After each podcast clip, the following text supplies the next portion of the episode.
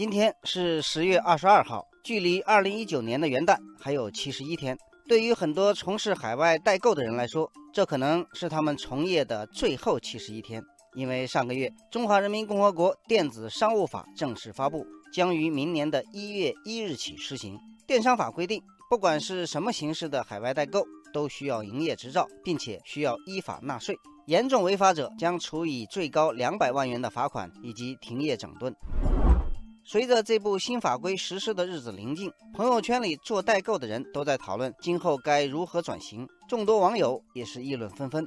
网友小梅说：“我在澳大利亚留学，平时兼职做代购，量不大，购买者主要也都是国内的亲戚朋友。今后我给亲戚朋友帮忙带礼物，少量代买也要被监管了吗？”网友上玄月说：“根据电商法，个人从事零星小额交易活动不需要办理执照，但必须如实申报纳税，否则将被处以两万到五十万元的罚款。”网友远方说：“个人代购很难监管，尤其是在朋友圈，偷漏税、假货泛滥，个人信息遭泄露，售后推卸责任等问题层出不穷。”网友斗转星移说：“电商法实际上释放了一个明确的信号，提高准入门槛，杜绝个人代购行为。”近期，资生堂、保利、爱茉莉等多家日韩美妆品牌股价大跌。市场分析师认为，一旦代购无法购买他们的产品并带回中国销售，将严重影响这些公司的收益。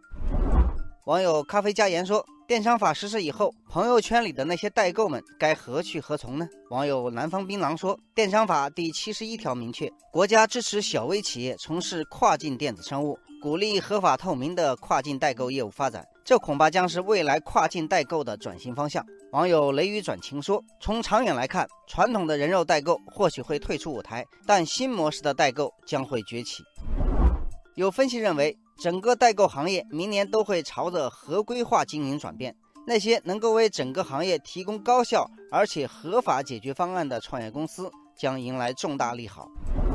网友甜甜圈说：“现在最担心的问题就是价格。”所有的税收、经营成本，最终还是会由消费者来买单。毕竟羊毛出在羊身上。网友一束芳华说：“消费者不可避免会多付一些钱，但不会多付很多的钱。与此同时，得到的服务却会大幅提升。至少以后买到假货能找到地方追责，不再怕售后推卸责任的问题。从这个角度看，代购纳入监管是一件有利于消费者的好事。”